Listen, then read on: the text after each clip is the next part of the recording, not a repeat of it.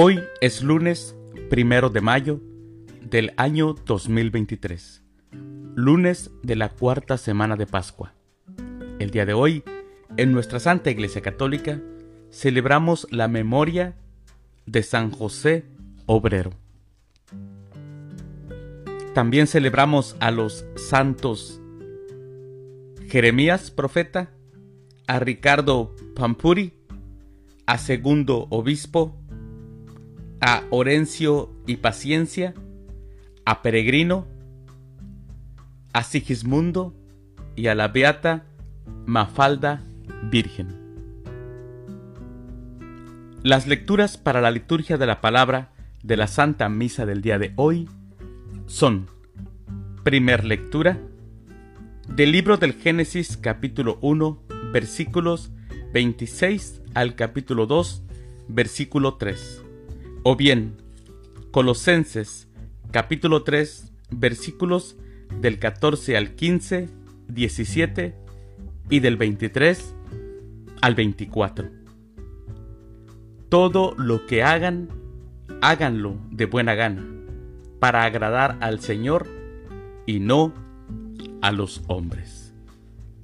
El salmo responsorial es del Salmo 89 Haz, Señor, que prosperen las obras de nuestras manos. Aclamación antes del Evangelio. Aleluya, aleluya. Bendito sea el Señor día tras día, que nos lleve en sus alas y nos salve. Aleluya.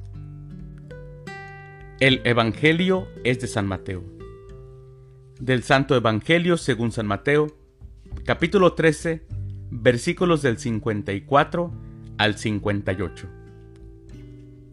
En aquel tiempo Jesús llegó a su tierra y se puso a enseñar a la gente en la sinagoga, de tal forma que todos estaban asombrados y se preguntaban, ¿de dónde ha sacado éste esa sabiduría y esos poderes?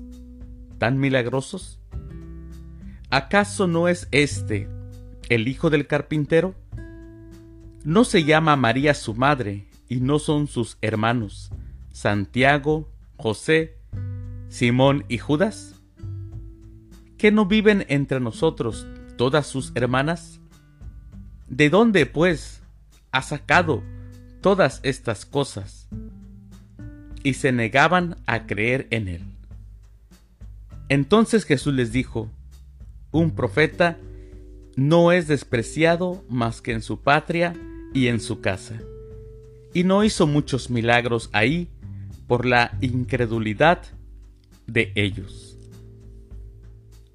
Palabra del Señor. Gloria a ti, Señor Jesús.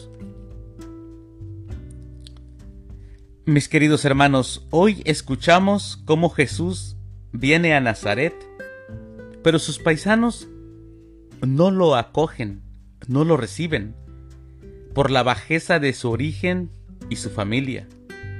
Los nazarenos empiezan a admirarse y preguntan, si escuchan bien el Evangelio, es casi todo el Evangelio que hoy leímos son puras preguntas puras preguntas que se están haciendo los de Nazaret. Eh, admirándose y se preguntan de dónde le ha venido a Jesús la sabiduría de la que presume. ¿De dónde le ha venido? Pues no ha estudiado en ningún centro oficial. Y el poder de la que del poder sanador de la que él se le atribuye, también la gente cuestiona de dónde le viene ese poder pues para ellos no es más que el hijo del pobre artesano, aquel José, artesano del pueblo.